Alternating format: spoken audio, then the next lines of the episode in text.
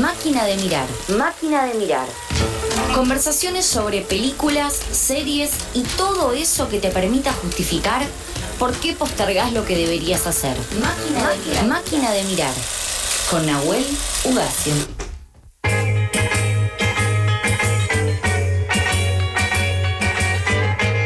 Minutos pasan de las 3 de la tarde. Ahora sí, estamos en el segmento de máquinas de mirar. Si bien lo habíamos spoileado un poco de qué íbamos a hablar. Bueno, vamos a hablar de la serie de Maradona. Vamos a hablar de la serie de Maradona. Pero una- cosita, que el otro Sí. día me quedé pensando.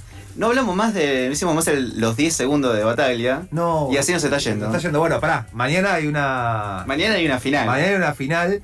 Eh, de hecho, no, lo- no lo hablamos con el Lolo eh, hoy. Antes de venir para. Cuando estaba viniendo para acá, me entero que estaba hablando Tevez en conferencia de prensa. Y Romana a la vez en otro lugar. Me enteré después, sea, creo que fue eh, como medio al ratito que arrancó Tevez, eh, empezó a hablar Riquelme, dije, uy, se viene una acá, o sea, Totalmente. Tevez en ESPN, con todas las lacras que están ahí en ESPN, Sí. digo, a este le van a querer sacar cualquier cosa para bardear. En el momento veo que empieza a hablar Riquelme en TNT Sport, en el programa de Hernán Castillo, dije, acá se van a tirar de un lado para otro, esto va a ser una semana tremenda. Mágicamente, no sé si escuchaste, los dos fueron bastante en consonancia. Escuché un par de frases de cada uno y no mucho más. Es buenísimo, de Riquelme seguro que escuchaste, que ahora tiene ese latillo. Esto es buenísimo, sí, sí, sí. esto es buenísimo. eh, Y que felicitó a los muchachos después de bajarlos al micro. felicitó a los muchachos después de bajar al micro y me quedo con algo que dijo después, busquen el recorte que es espectacular. Eh, no me acuerdo qué periodista de TNT le pregunta, bueno, en dos años hay elecciones, dice, ¿te vas a presentar? Dice, sí, sí, me voy a presentar. Bueno, en el caso de que eh, se queden y le dicen, no, no, nosotros nos vamos a quedar. Y el periodista le pregunta, no, bueno. Román pero- dice, nosotros Román, nos nosotros nos vamos a quedar. Y el, y el periodista le pregunta, bueno, no, pero se va a presentar. No, nosotros nos vamos a quedar. Ya el club lo usaron 25 años para otras cosas. Es momento de empezar a cuidar el club. Yo venía llorando en el 24 cuando estaba escuchando eso. No lo podía creer. Y mañana tenemos eh, la Este- final. Este es el camino. Este es el ca- Claramente es este el caso. O sea, Ya está, sea- independientemente de los resultados que tengamos, este es el camino. Este es el proyecto. Este es el proyecto. eh, le preguntaron sobre Bataglia, digo, estaba muy contento, Bataglia. Le preguntaron cómo jugaba Boca, digo, pregúntenle a Bataglia, es el técnico de Boca, para eso le pueden preguntar a él. Y mañana vamos a la final contra Argentino Juniors. Casi es una final contra Argentino Juniors. Sí, así que justamente hablando de Maradona, Bien. este- justamente estos dos equipos que lo vieron brillar y, na- y nacer aquí en Argentina. Y hablemos de Sueño Bendito. dale. Esta serie de Maradona, Sueño Benito, esta Sí. serie de, de Amazon, que obviamente me parece que, que está en boca de todos y de todas, más allá si se la vieron o no, eh, yo como les decía recién, le- le- les mostré un poco al aire, es como que no traje mucho como para hablar sobre esto, sino más que nada charlarlo. Yo vi los primeros cuatro episodios, son cinco episodios los que se estrenaron, porque es como una primera parte, que es como una estrategia media Sí. rara de Amazon porque tienen una prueba gratis de 7 días, entonces te quedas suscripto para los próximos episodios. Estrategia de marketing Horrible. salvaje, horrible. Horrible. Pero bueno, es, es parte, bueno, de último pueden aprovechar estos 7 días de prueba gratis de Amazon. vos, que no te Sí. había dónde mirarla. Ver los primeros 5 episodios y ver también si lo querés seguir mirando o no, porque tiene lo suyo. Igual teníamos otra duda con Ale antes, Nahue. ¿Qué, ¿Quién da, eh, si tenés idea? Capaz que no. Es, ese estreno del primer capítulo en Canal 9. Ah, lo vi, yo el primer episodio lo vi por Canal 9. ¿Y Bien. qué- qué- cu- ¿Dónde está el tongo entre Canal 9 y Amazon? No tengo idea de dónde salió eso, yo solamente vi que antes estaba Beto Casela como haciendo como una especie de, de previa y dije, bueno, está bien, la verdad que Beto Casela previando Maradona la serie, me gusta. Y, y, y- y lo vi por ahí, lo vi por Canal 9. Pero sin cortes. eh, sin cortes, eh, nada, no sé, como un programa de televisión como la vieja época. Incluso hasta me agendé las 10 de la noche para acordarme Bien. que iba, eh, que estaba en la serie Maradona, como en los viejos tiempos, Pero en la tele. uno, o sea, entiende el negocio de Amazon y estas plataformas, pero loco, la serie de Maradona, ponelo, negocia con un canal eh, abierto de la televisión argentina y Totalmente. pasalo, o sea, si total la gente que lo va a tener Amazon la va a ver por Amazon igual. No, no creo incluso a mí me llamó la atención de que sea Canal 9, porque incluso también, ojalá hubiese sido, no sé, la TV pública o, Sí. o Encuentro, lo que sea. Víctor Santamaría quizás puede eh, dar un poco de, de explicación a, ese, a esa rosca, digamos, para que Canal 9 pase un capítulo, no lo ¿Pero de sabemos. dónde salió eso? Fue rarísimo. Fue rarísimo, pero bueno, efectivamente, yo estoy en el mismo capítulo, capítulo 4, situación, eh, contexto, Maradona en Barcelona, Maradona en Barcelona, Peleado, peleado con el presidente del Barcelona, que sin es saber a Merlín. dónde ir, pero. ¿cómo? El presidente del Barcelona Sí. es Merlín. Merlín no, ¿cómo es Merlí. No sabía que era Merlí. Claro, Igual Merlí, una serie que yo dejé al, al primer episodio. detestable. detestable, Detestable. detestable, y- todo lo que viene después. Pero bueno, vimos, o sea, vimos los, los primeros Sí. cuatro episodios al menos. Eh, y recién dijimos una palabra que me parece que es como el hashtag principal de, esta cuestión, cringe. Sí, total. Eh, y es una lástima que haya un cringe aquí porque realmente es una serie que primero que es esperada por hace cuántos años que venimos esperando esta serie o que sabemos que está en proceso de producción. Sí, aparte. Al menos cinco años. Sí, y aparte las, la- las peleas, las discusiones, sí, Total. no, mi nombre no, sí, el Diego resacado del último tiempo, no, lo voy a hacer y voy a, voy a mostrar la verdad de la historia, no sé qué. bueno. Sí, porque es una serie, le contamos a la gente que quizás no vio o, o- o vio un poco por, por encima. Eh, tiene eh, varias falencias y falencias de, de distintos niveles, como de, de falencias tanto de, de históricas en cuanto al guion, que ha- hay una que a mí, por ejemplo, me llamó mucho la atención porque aparte me parece que desnivela un montón la, la- la- la narrativa, incluso me parece que para esta serie está vista en 190 y pico países y me parece que incluso ese contexto histórico de alguna manera puede perjudicar eh, un montón de, de- de cuestiones de la vida de Maradona y demás, pero otras también en cuanto a, a- a cuestiones también de, de- de realización, incluso también de, de- actuación en, en- en- en lo que es un elenco que para mí es, es está bastante bien armado. Sí. Eh, incluso igualmente, también, a mí lo que me pasa es que después hay momentos que para mí donde brilla la serie. Y donde brillan también los- actores. Sí. Hay, hay una escena que, por ejemplo, eh, que, que la vi ayer y que me, me- me emocionó bastante, que es eh, con el Raúl Rizzo, Sí. que hace de Chitoro, Don Maradona, de, Ah, de grande, sí, que le, que que hace le tira la, pelota, A, a un Diego internado en coma y le cuenta sobre el- eh, aquella famosa entrevista de Lalo Maradona donde cuenta que su hermano es un marciano. Esa escena es fantástica, realmente ahí Rizzo está muy bien. Pero después hay momentos donde el elenco como que la pifia y...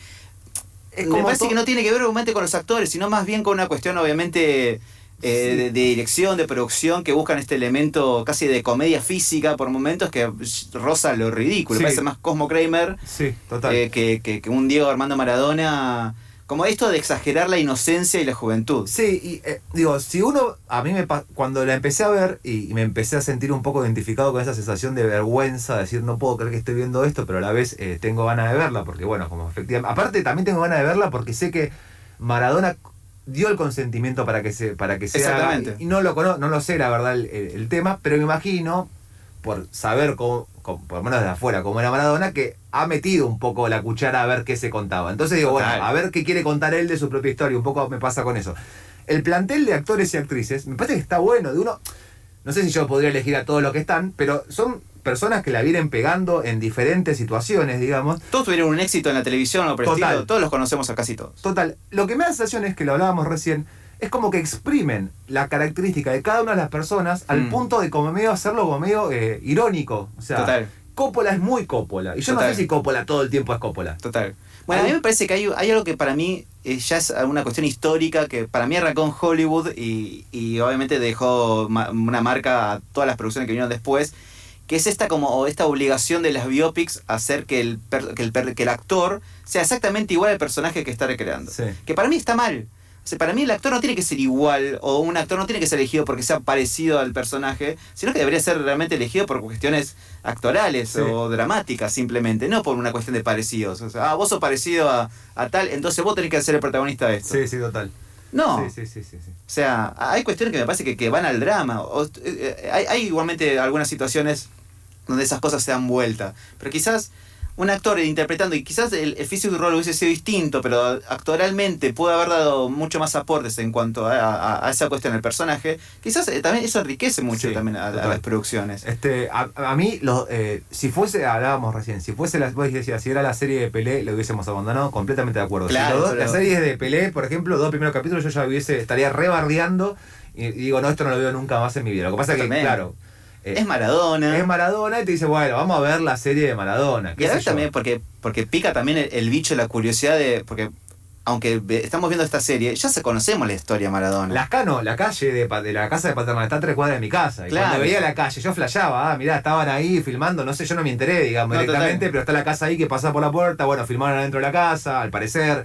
Este, Claro, filmaron en, en la fachada al menos, ¿no? la- y la- creo que la casa adentro es la, es la Es casa. la misma. Es la misma casa, sí. Este, es como un museo ahora. Es un museo que no sé bien cuándo funciona, eh, pero sí, uno puede entrar a, a visitar esa primera casa que tuvo Maradona a partir de cuando empezó a ser profesional en Argentino Junior. Claro, que es la casa que Argentino Junior le dio para Le dio estar para cerca se- de, de la Claro, cancha y y que se muda ahí. Hay un error grosero que la conoce a Claudia, a la Claudia como vecina de paternal. Eso No es así. No es así. Y la situación, eh, tipo, la- el, el- el surgimiento de ese amor también es muy forzado. Es como. a- ahí es cuando le- en el momento sí, me- se me dice que esto de también de exagerar lo infantil y de una manera también exacerbarlo de un lado desde una inocencia muy Sí. extraña es, es bastante fulero cuando ya rosa la- lo, lo- lo- la novela Hmm. eh, es cuando para mí falla un montón Eh, pensé eh, mucho por ejemplo en la, en la serie de Sandro no sé si la vieron Ay, no. la serie de Sandro que fue, si no me, si no me olvido, la, la emitieron en Canal 9, fue dirigida y producida en general por, por Israel Adrián Caetano, Sí. el realizador de Pisa Birra Faso, Bolivia, un montón de películas más.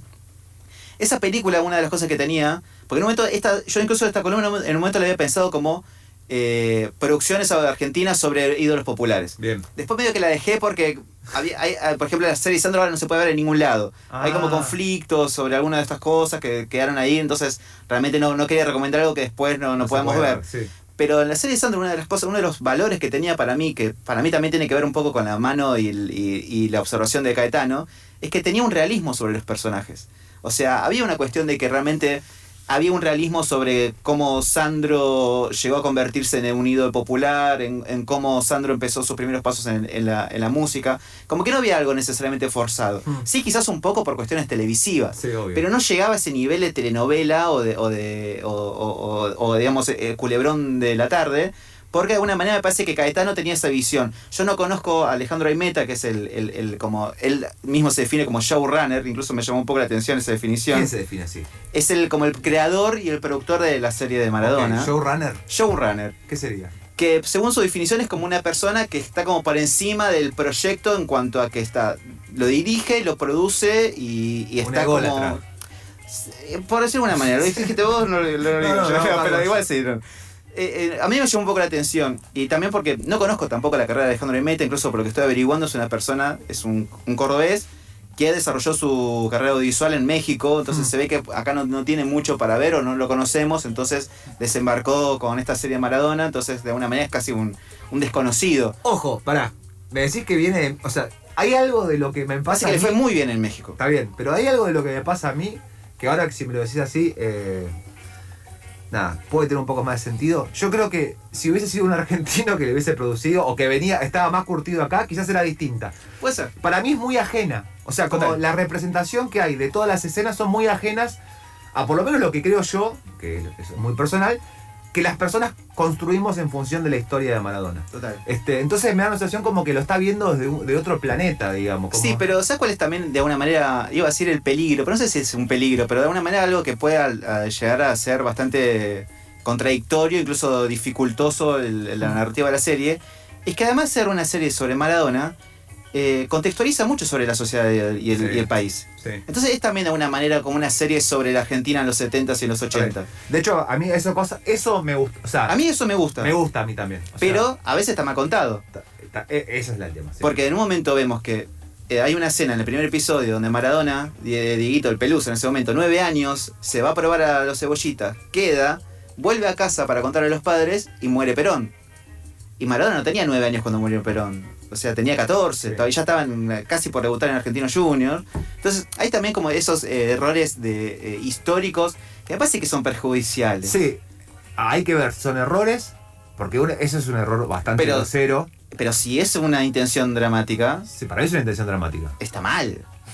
Está bien, sí. O sea, es no- igual no lo entendería. No, quizás también me parece que la expectativa, o por lo menos yo, tampoco es que vengo esperando la serie de Maradona hace años y digo cuando sale, cuando sale, pero bueno, cuando empezó a salir, se, se estrena, se estrena, se estrena, me generó expectativa de, che, vamos a ver la serie de Maradona.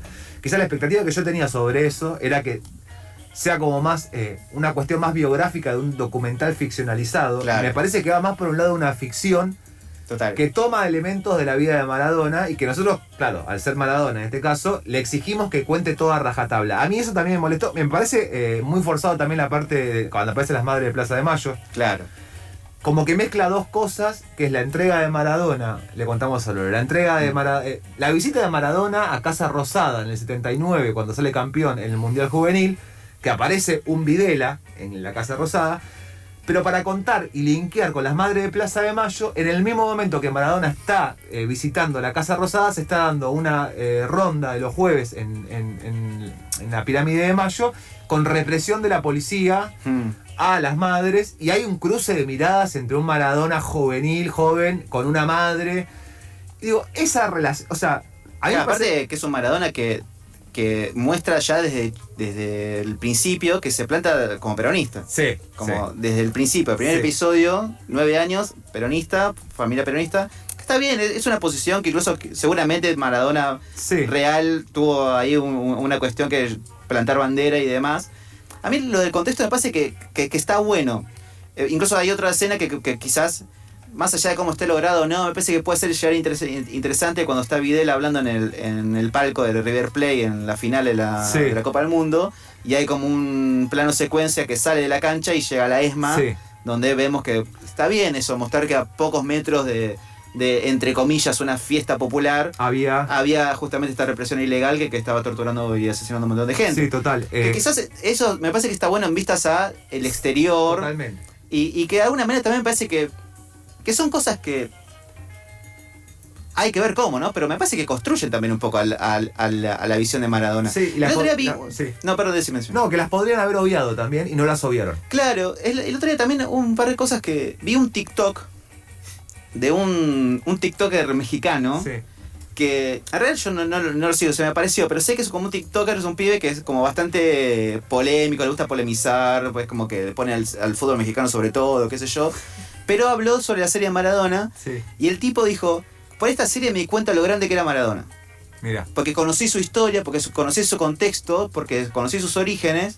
Quizás es la primera, eh, la primera llegada o la, o la- o la primera cosa por la cual pudo llegar este pibe a conocer un poco sobre la, la vida de. Maradona. Y aún así con sus errores y con sus falencias le llegó. Bien. Y, y- y le llegó a un lugar donde dijo, ah, es real que este tipo era más allá de un pibe que jugaba la, La pelota, pelota. bien, que sino que había un contexto que lo hizo también eso. Sí, sí. El tipo aparte, este mexicano en un momento dijo, Maradona no era solamente un jugador de fútbol, sino que era un, un como un movimiento social. Bien. Y me pareció re interesante También, eso. sí. Bueno, de alguna manera, ojalá que sirva también esto como para que eh, eh, de alguna manera esto se, se, se- se- mueva y, y- y- llegue a otra gente que quizás pueda abrir alguna cabeza. A mí me interesa y estoy ansioso, eh, a pesar de, de ciertas diferencias que tengo cuando veo los capítulos, de ver la época de Maradona ya más en una situación de eh, ciertos consumos problemáticos. Porque lo que se ve en los primeros cinco capítulos es como el inicio del ritual, digamos, ¿no? Como Exacto. medio la pegaste y estás en un mundo que no venías de ahí con ciertos excesos, pero todavía no. Aparece no la parte más oscura de Maradona, quizás, digamos, ¿no? Que es como, bueno, lo que sabemos, en definitiva, eh, que es post-Barcelona, o ahí en esa época, Napoli y Barcelona, que sería como la segunda parte de esta, de esta eh, segunda entrega que va a tener la serie. Es la parte de Exacto. Palomino. Es la parte de Palomino. Es la parte de Palomino. La parte de Palomino, sí, sí, sí. Porque ahora está Palomino, pero es porque también la, la serie como que va y vuelve entre la internación de Maradona en Punta del Este, cuando le agarra como ese, no sé si fue para corrida o algo por el Sí. estilo. Pero generalmente ahí sí vuelve cronológicamente a la etapa de Cebollitas hasta la etapa de Barcelona. La segunda parte, justamente como decía Ale, ya va a ser Nápoles, México 86 y La Gloria. Creo que está la época del Diego con la franja amarilla. Puede ser. no puede sé hasta ser. dónde llega, pero bueno, vi imágenes con eso también, con esa eh, famosa franja amarilla en la cabeza. Puede ser. Y Cuando una fue- cosita más, eh, les traje también, si se quedaron con ganas de, Sí. de- de- de ver sobre- más sobre Maradona y más sobre esta época de oro, les traje un documental que está muy fácil de ver porque lo pueden encontrar en YouTube. Sí. Se llama Ho visto Maradona, Bien. así, eh, así en italiano, el- como la famosa canción Sí, de Ho visto Nápoles, Maradona, que en realidad es- no, es, no una película, no es un documental, no es una telemovie, me parece que son esos típicos VHS que en un momento se hacían mucho en los 90, los 80, que eran cosas que después venían en los kioscos diarios o en los, o en los videoclubes, que no llegaban nunca a ser, digamos, exhibidos ni nada por el estilo. Pero es, es muy, es muy entretenido, es muy interesante. Es, una, es un documental que, en la cual hablan todos los compañeros de, de- de Diego y sus rivales, incluso los futbolistas, no sé. El primer testimonio es Roberto Baggio, Bien. diciendo que Maradona es el mejor de la historia, qué sé yo. Y es un documental donde vemos un montón de material de archivo, un montón de, de- filmaciones en la TV italiana. Esto, como obviamente, cubre eh, como centro la, la- la- la época napolitana de, de. Diego. Pero de alguna manera lo, lo, lo interesante de este documental italiano es que le cuenta a los italianos de dónde viene Maradona. Ah, bien. Entonces también les cuenta la, época de Argentinos Juniors y además de contarte lo que hizo Diego en Argentinos Juniors, te cuenta qué es Argentinos Juniors. Perfecto, me gusta. Y después va Mara- a- eh, te Boca. muestra a Diego Maradona eh, a- en Boca y te cuentan qué es Boca Juniors, Bien. qué es el barrio de la Boca, también qué, de dónde es, eh, qué es Villa Fiorito, qué significa ser una villa miseria en Argentina, Bien. qué significa también la, eh, ser un ídolo popular en Argentina. En un momento incluso comparan a Maradona con Evita Perón, como de alguna manera también contextualizan a, a los italianos justamente estos orígenes y estas cosas que marcaron al Maradona, que ellos se idolatraron, Sí. como de una manera diciendo, este pibe que, que pasó hambre en Argentina, eh, por eso también que eh, lle- o sea, le llega a tantos napolitanos que también pasaron hambre en, Ita- en Claro. Italia. Entonces, que de alguna manera, como que trae ese Maradona del pasado para llevarlo a ese presente napolitano. Es un documental muy, muy entretenido, aparte porque tiene un montón de, de momentos muy simpáticos, muy graciosos y un montón de goles. Y hay uno que me- yo me había olvidado, pero en un momento como que el, el Diego está en una jugada donde se cae en, la, en el área chica Sí. y hace como un gol como de chilena, pero desde el piso. Ah, no, tremendo, no lo vi ese. Y el, el- gol es un golazo, pero lo gracioso es un defensor, que creo que no sé si era de Juventus o por estilo, que hace como un gesto de por No favor. lo que, lo que acaba de hacer. Pero más que bo- de frustración, me Sí, recién sí, de la frustración, como mirá la que hace, ¿viste? Claro. Como eh, juntándose los brazos y mirando el cielo de. No, este tipo es un marciano. A mí me, ahora que decís lo del material de archivo, algo que me, me distancia mucho de la serie de Maradona esta de Amazon, que me pasa generalmente con cualquier eh, película o serie que recrea deportes, es la distancia enorme Oh, que hay entre eh, ficcionalizar un partido de fútbol y efectivamente jugarlo. No entiendo bien qué, es, qué pasa ahí. O sea, Total. sos el productor, director o lo que sea, y tenés que recrear un partido de fútbol, no puedo entender cómo sea tan difícil hacerlo lo más parecido posible. O sea, las jugadas que pa- aparecen en la serie donde está ficcionalizado el partido de fútbol, o sea, si efectivamente los rivales de Maradona eran como en la serie, yo soy Maradona Claro, jugando contra claro. esos pibes, porque eh, estaba muy burdo hecho. Y después le decía a Lolo, antes del programa, digo, eh, con todo el material de archivo que hay, se podrían haber obviado, efectivamente, recrear un Boca Argentino Juniors Total. y hacer un Gatti como, eh, gordito, no sé qué cosa, y que hacer a Maradona que le mete esos cuatro goles. Ahí hay algo que me que no me pasó, y la otra vez lo hablaba eh, con mi compañera mientras veíamos la serie de Maradona, quizás ustedes sí, con la serie de Monzón. Claro. A mí no me pasó este, este cringe de decir, che, qué raro, qué sé yo. No sé si porque quizás a Monzón, a Monzón tengo mucha más distancia con Monzón. Digo, no, no, no sé la vida de Monzón, sé quién fue, sé, sé lo que cuenta la serie. Pero me pasó que no me parecía como, ah, mirá qué forzado está todo. Y tiene mucho que ver, digamos, como el objetivo que trata de contar. Eh, sí con la de Maradona, ¿no? Tengo una distancia de, de- de como medio de decir, uff, qué raro lo que estoy viendo, pero... Bueno, la, la serie de emociones es otra que había pensado también en esto, incluso Sí. de esto de haber. Quizás incluso la podemos hacer en un momento esta serie sobre un, con una, una columna sobre ídolos populares. y Sí. como, lo- como la, la- la película de Sheila, por ejemplo, un par de cosas que son interesantes.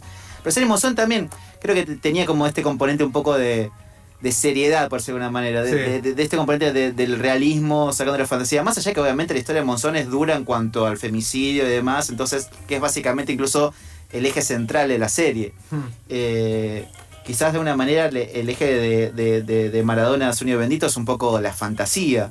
A mí se me hizo eso, fue, eh, se me hace más una fantasía que una historia real, una Sí. historia verídica. Total. Pero de alguna manera me parece que a la vez hay momentos donde el, eh, es como que se me hace que este showrunner no define bien cómo usar los, los, los materiales de archivos, porque en un Sí. momento como que no, no- no- no sabe si ponerlos durante la- el episodio sí, o al final, es como que a la vez no hay una decisión ahí muy ajustada, entonces a veces como que quedan como casi como un comodín. Sí, aparte hay, hay muchos momentos, yo no sé un carajo, digamos, pero digo, están recreando a una foto eh, icónica de Maradona. Total. Entonces están recreando en la, en la escena esa como, bueno, el día que saca una foto con tal persona. Y lo que hacen después como recurso es como que eh, la escena efectivamente de ficción la dejan como retratada con la foto. Pa, poneme la foto, ahí tenés la oportunidad de ponerme la foto de archivo o el video de archivo, que a veces lo usan. Que a veces lo usan, porque Y queda lindo, a mí me cuando se gusta juntan con que- Pelé, hacen eso. Claro. Pero después no lo usan. Y es raro como... Yo pensé que iban a hacer, por ejemplo, la parte donde le hacen la entrevista en sábados circulares sobre la, la famosa entrevista de ¿Cuál es tu sueño? Sí. Que- Uy, que bueno, que, que también la remera es, eh, Es eh, roja. Es roja. Claro. La remera roja y el nene que arranca a jugar a la pelota, que, se, que arranca la serie con una- un robo de una pelota en Villa Fiorito, donde él lleva una pelota al potrero donde jugaba y la saca de una canchita con otros pibes, el, el niño la traslada con la derecha. Ah. Es una pelotudez, digamos. No me di No, cuenta de ese no, no detalle. es- No, no es, es, no es una bien, no es una pelotudez. O sea, es la serie de Maradona, Maradona es zurdo, digamos, Claro. como eh, la zurda de Maradona. Pero, digo, yo digo, no, no, ¿qué pasa ahí? Como. Porque pibitos con una peluca o rulos de vez con. O sea, Total. no es que es un gran. O sea, en el niño eh, hace bien de Maradona, mal, no sé, qué sé yo, pero no es que tenés una trayectoria y decís, bueno, estoy eligiendo a Peter Sí, Lanzani, claro. que hace de. Igual si Jorge- somos más finos, Maradona tenía pelo planchado de chiquito. Sí, sí.